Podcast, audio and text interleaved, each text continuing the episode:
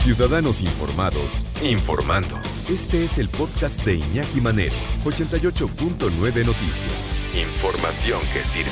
Tráfico y clima cada 15 minutos. Fíjense qué interesante, un total de 133 personas contagiadas por COVID-19 estuvieron en el momento crítico de la enfermedad y libraron la muerte. ¿Cómo? Gracias a la donación de plasma de pacientes recuperados.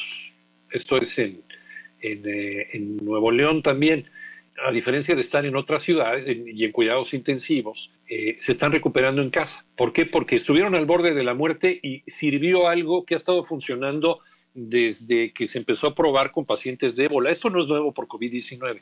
Ya se había visto que el plasma de una persona recuperada por ébola, que es una enfermedad terrible, espantosa, es una de, de las muertes más espantosas que hay en el mundo.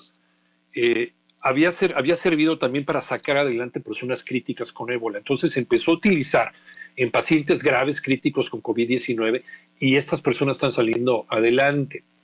Eh, de los 8.657 recuperados que se reportaron, 161 han donado plasma convaleciente.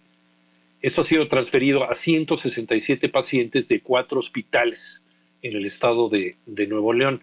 Un 80% de estos pacientes que recibieron la donación, eh, y son 133, sí lograron recuperarse luego de haber estado internados en terapia intensiva. Muy, muy importante.